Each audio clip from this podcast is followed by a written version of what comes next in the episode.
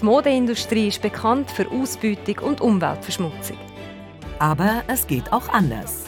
Irina und Nadal Gasser bieten mit ihrem Secondhand-Laden Teil in Bern eine Alternative zu Fast Fashion und sensibilisieren zu einem bewussten Kleiderkonsum.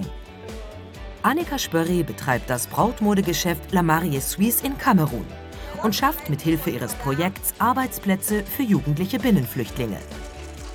Katrin Gonser ist Modedesignerin mit einem Herz für Prostituierte. Ihr Label Dress to Bless beschäftigt Frauen, die aus dem Milieu ausgestiegen sind und lehrt ihnen das Nähen und Designen.